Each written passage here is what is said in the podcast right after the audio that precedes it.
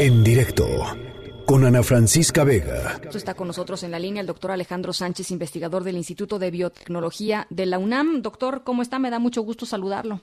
¿Qué tal, Ana Francisca? A mí también me da gusto saludarte y también a la auditoria. A ver, pues platícanos un poquito eh, qué encontraron y, cuál es la relevancia de entender eh, el virus que está, digamos, el virus localmente. Exacto, mira, déjalos pongo un antecedente para que lo entiendan el contexto del auditorio. Finalmente, este grupo de, eh, de, investigación del cual formo parte, pues es una colaboración entre varias instituciones que incluye al INDRE, que es el Instituto de Referencia Epidemiológica, de Diagnóstico y Referencia Epidemiológica, que es quien se encarga de registrar todos los casos que han introducido en el país de epidemias, no solamente de, del SARS-CoV-2, sino de muchas otras como dengue, chikungunya y muchos otros virus que han circulado. Gente del Instituto Nacional de Enfermedades Respiratorias, el IMSS, eh, el Instituto Nacional de Nutrición y obviamente nosotros por parte del Instituto de Biotecnología con el laboratorio del doctor Carlos Arias y la doctora Susana López y la unidad que yo dirijo que es la Unidad Universitaria de Secuenciación Masiva y Bioinformática.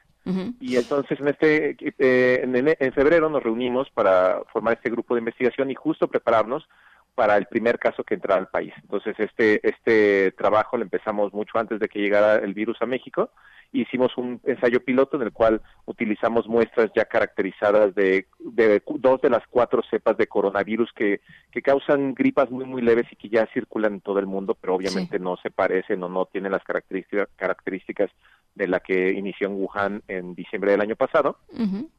Y bueno, y esto nos sirvió para ver para estar preparados y ver qué problemas podíamos tener, ¿no? Y finalmente, cuando entró el primer caso, pues pudimos sacar la secuencia, la cual fue publicada a nivel internacional en las bases de datos de un, eh, de un organismo que se llama GSAID, que se encarga de, eh, de, guardar toda la información de influenza. Y en este caso se aprovechó la misma plataforma para el SARS-CoV-2.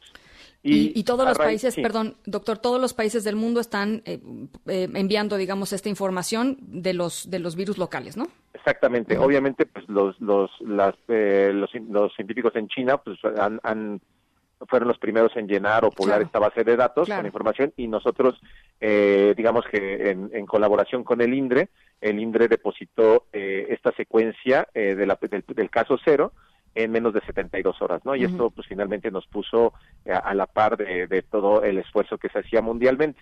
Y a raíz de eso decidimos seguir secuenciando más muestras. Ahora lo que hicimos fue, en el momento que seleccionamos estas muestras que acabamos de, de sacar, que son 17, pues hicimos una selección de 32 muestras sobre las 56 que había hace prácticamente un mes. Básicamente en un mes, eh, pues el, digamos, el incremento exponencial, pues ya lo hemos visto de tener 56 muestras a tener prácticamente más de 11 mil hoy en día, ¿no? Sí. En el país. Y bueno, y con estas sacamos la información de, de, estos genomas que realmente involucra sacar eh, el material genético de cada una de las muestras de los pacientes, eh, y tratar de reconstruir la información genética del virus exclusivamente, obviamente viene mezclado ahí con información genética de la persona, de bacterias, de todo lo que viene de una muestra de hisopado este faringea, ¿no? O de un lavado este alveolar, ¿no? Sí, sí, de, las pruebas, digamos. exactamente. Y bueno, de las cosas interesantes que pudimos encontrar es que obviamente eh, sabíamos debido a la información que proporcionan los pacientes, pues que hubo múltiples introducciones al país. Sin embargo, pues esto quedó confirmado eh, con, finalmente con los datos genómicos, que el genoma es, es, el compendio de la información genética de cualquier organismo, y esto no miente, ¿no? Entonces, de estas muestras vimos que eh, se formaban eh, alrededor de varios, de em, ocho a nueve grupos, ¿no?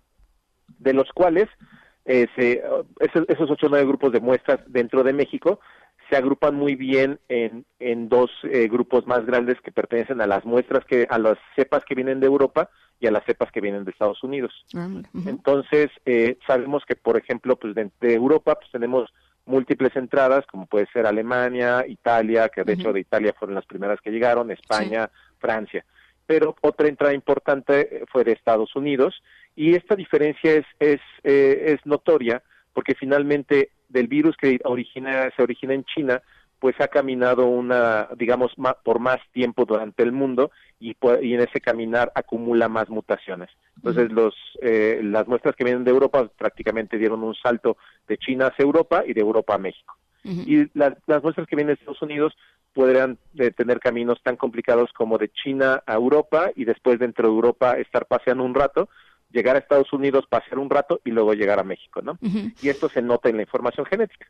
Y a final de cuentas empezamos a ver eh, mutaciones que se han acumulado ya específicamente en la, eh, ya estando en, en, el territorio mexicano y que esto nos da una referencia para saber en qué punto, eh, digamos, en, qué punto de mutaciones empiezan las, las cepas virales antes de los contagios eh, comunitarios, que ya serían dentro de la comunidad eh, de la población mexicana. Y bueno, este otro dato interesante es que, por ejemplo, hay un podemos con la información genética tenemos tal resolución que nos pudimos dar cuenta este, de, ya en los inicios de los contagios comunitarios de por ejemplo un caso de una pareja que llegó de de de Estados Unidos y este y ellos contagiaron a su a su hijo y finalmente estos tres forman un contagio muy claro, pero encontramos otro paciente que no tiene nada que ver con ellos y presenta la misma cepa. Esto nos quiere decir que en un momento dado esta persona que se infectó de manera independiente tuvo contacto con esta misma cepa que proviene de Estados Unidos y esto nos puede decir. También otra cosa interesante es que muchas de las cepas europeas no son congruentes con la información de viaje que proveen los los, los pacientes. Y no es porque estén mintiendo, simplemente lo que nos dicen es que estas personas que, por ejemplo, entraron de Italia, eh, la cepa que tiene esa persona se parece más a una que fue reportada en Gales, en el Reino Unido. Es interesantísimo, ¿no? Es como una red, ¿no? son como, como casi este, eh, eh, investigaciones, este, de, pues como detectivescas, ¿no? Hacia atrás para ir investigando de dónde vienen, de, de dónde van viniendo los virus.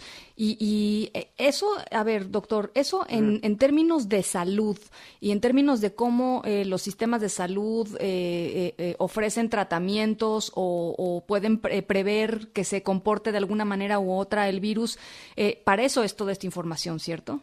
Exactamente, mira, por ejemplo, una de las mutaciones que encontramos que son eh, particularmente de uno de los grupos o de los varios grupos que tienen las cepas eh, mexicanas exclusivamente, pues están en proteínas del virus que tienen que ver, por ejemplo, con, la, con el reconocimiento hacia la célula.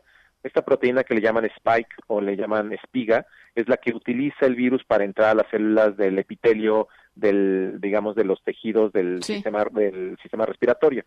Y finalmente aquí em, empezamos a encontrar encontramos una mutación que no se ha visto en ninguna otra parte del mundo y que todavía no sabemos qué significa. A final de cuentas es una está en la estructura eh, la hemos visto y finalmente pues requerimos de más estudios para saber si esto podría ser asociado a alguna característica observable en el virus. Esto es que infecte más rápido o que le cueste más trabajo infectar.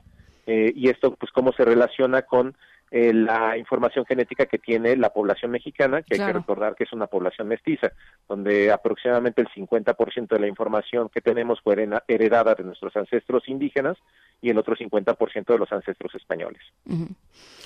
Bueno, pues, eh, híjole, la verdad interesantísimo lo que lo que encontraron. Em, eh, le, agradezco mucho, doctor, que nos haya regalado estos minutitos y lo vamos a molestar un poquito más adelante, ¿le parece? Sí, adelante. Pues bueno, hay que recordar que esto es eh, la base de, de, muchos estudios que se seguirán haciendo a lo largo del tiempo y que hace cinco meses no sabíamos nada de este virus, ¿no? Entonces esto finalmente pues pone en contexto a la, gente del problema al que nos enfrentamos y del poco tiempo que tenemos de haber estado, de haber estado trabajando en él, ¿no? Sí. Y que finalmente pues la ciencia eh, requiere de apoyo y sobre todo financiamiento para poder hacer esto, eh, tener respuestas lo antes posible y tener eh, soluciones que permitan abordar este tipo de problemas como una pandemia. Pues importantísimo eh, ese llamado. Lo, lo secundo y lo apoyo, doctor. Muchísimas gracias. Muchísimas gracias, Ana Francisca. Un, un abrazo. En directo con Ana Francisca Vega.